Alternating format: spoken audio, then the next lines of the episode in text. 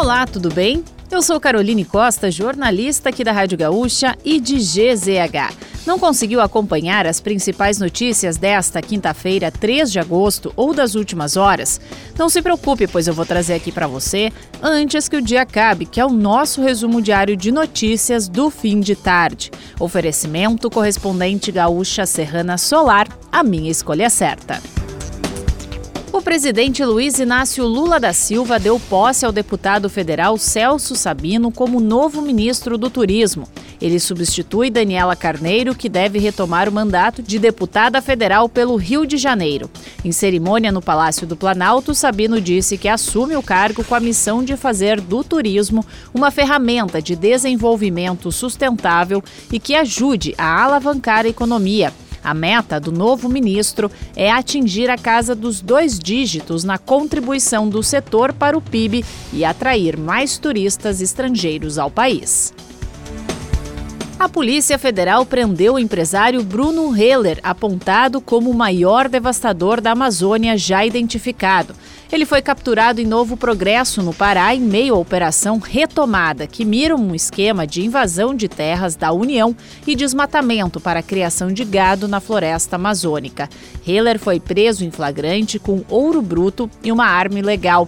Segundo os investigadores, ele e seu grupo teriam se apossado de mais de 21 mil hectares de terras da União, o equivalente a 29.411 campos de futebol. Mensagens trocadas por militares vinculados à presidência da República sugerem que o ex-presidente Jair Bolsonaro e a ex-primeira-dama Michele Bolsonaro receberam um envelope e uma caixa com supostas pedras preciosas na cidade de Teófilo Otoni, em Minas Gerais, no ano passado. A troca de e-mails indica também que os presentes não teriam sido cadastrados oficialmente. A comissão de ética abriu um processo para investigar o caso das joias recebidas. O presidente Lula admitiu que fará ajustes nos ministérios diante de conversas com partidos para que siglas do Centrão ocupem mais espaço na esplanada. De acordo com ele, as pastas a serem mexidas ainda não estão definidas e disse não estar com pressa cantor e compositor Jerônimo Jardim morreu hoje aos 78 anos no Hospital Moinhos de Vento, em Porto Alegre. Ele estava internado no CTI desde 1 de julho com insuficiência respiratória. O artista, de grande nome da música popular do Rio Grande do Sul, deixa a esposa, dois filhos e um neto de 10 anos.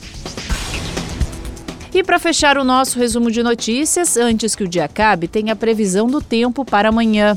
Pancadas de chuva ocorrem pela manhã e à tarde na campanha, no sul e no litoral sul. Na região metropolitana e central, a precipitação ocorre à noite. A perspectiva é de que não chova na fronteira oeste, norte e em parte da serra e no noroeste. A temperatura mínima do estado deve ser registrada em Pedras Altas, com 5 graus. A máxima de 31 está prevista para Porto Xavier e Novo Tiradentes. Em Porto Alegre, a variação térmica fica entre 14 e 23 graus. Se quiser saber mais sobre algum desses assuntos e muitos outros, além dos nossos colunistas, áudios, vídeos, é só acessar gzh.com.br ou o aplicativo de GZH. Amanhã a gente volta aqui antes que o dia acabe. Até lá!